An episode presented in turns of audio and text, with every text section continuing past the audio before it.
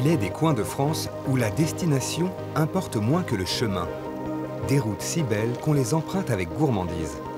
Un cochon qui est confit, euh, tout est confit, quoi. Donc euh, les cuissons, on n'en a pas, quoi.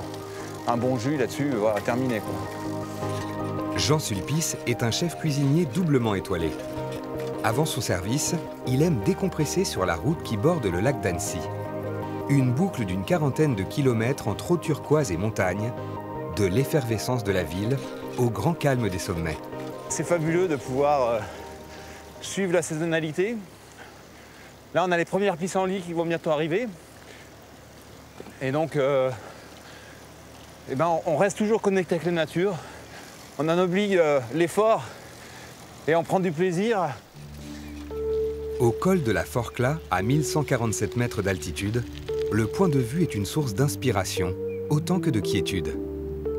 C'est comme un plat, une assiette qui se dessine. On peut observer les différentes couleurs, euh, un paysage qui, est très inspirant. Donc là, on peut voir euh, une montagne mythique du lac d'Annecy, c'est le, le Semnoz. Annecy qui est juste au bout. Le lac, c'est un petit peu euh, le point de repère. C'est un peu comme l'assiette que j'ai imaginée ce matin dans le menu. Il avait un condiment qui était au centre de betterave. C'est le centre, c'est lui qui vient assaisonner, c'est lui qui vient mettre l'énergie du plat.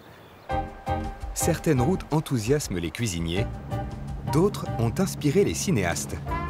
Sur la côte d'Azur, perchée à flanc de falaise entre les Alpes et la Méditerranée, la Grande Corniche est devenue une véritable star. Immortalisée par le 7e art au fil des décennies, d'Alfred Hitchcock à James Bond, elle incarne à elle seule le mythe de la French Riviera.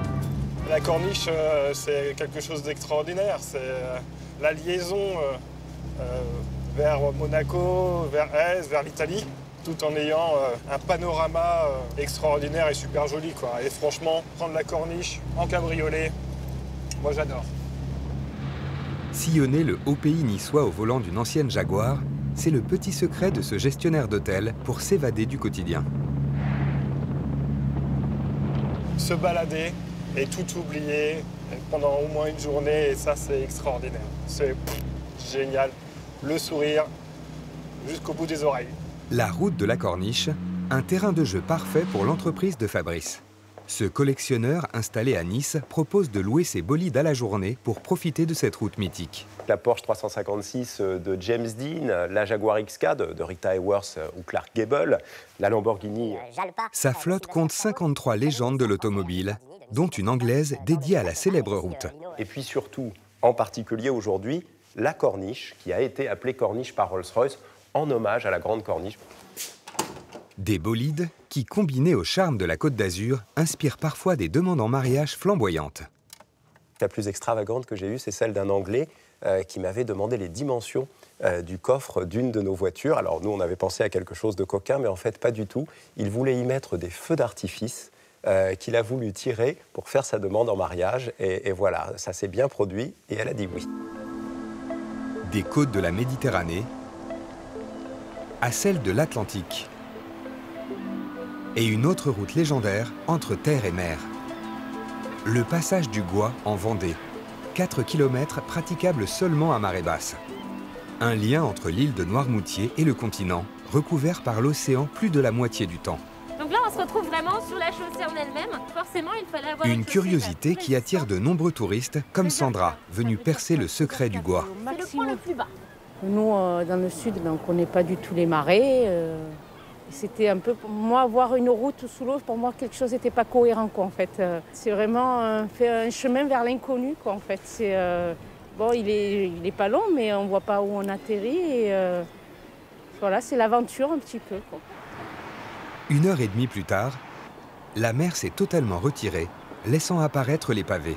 Voitures et touristes peuvent enfin passer. Alors voilà, elle n'est pas lourde, c'est bon. Elle est bonne, celle-là. Et les amateurs de pêche à pied commencent la collecte de coquillages l'île de Noirmoutier qui, est là, qui est à 2 km d'où nous sommes. De l'autre côté, vous avez le continent. En face, ici, c'est Beauvoir-sur-Mer. Pour moi, c'est symbolique. C'est euh, tout petit, j'ai été amené avec euh, mes grands-parents ici à la pêche et ça continue. L'océan siffle la fin de la partie. En quelques minutes, les flots bouillonnent. Devant l'objectif de Valérie, la marée fait disparaître la chaussée et déguerpir les marcheurs. L'eau a commencé à traverser. On a l'impression qu'il y a une un robinet qui s'est ouvert, alors qu'au final, elle avançait toujours à la même vitesse. Elle va passer de l'autre côté très rapidement. C'est ce moment qui n'est jamais le même, quel que soit le jour où on vient. Euh, la lumière n'est pas la même, les coefficients de marée ne sont pas les mêmes, la hauteur d'eau n'est pas la même, la couleur de l'eau.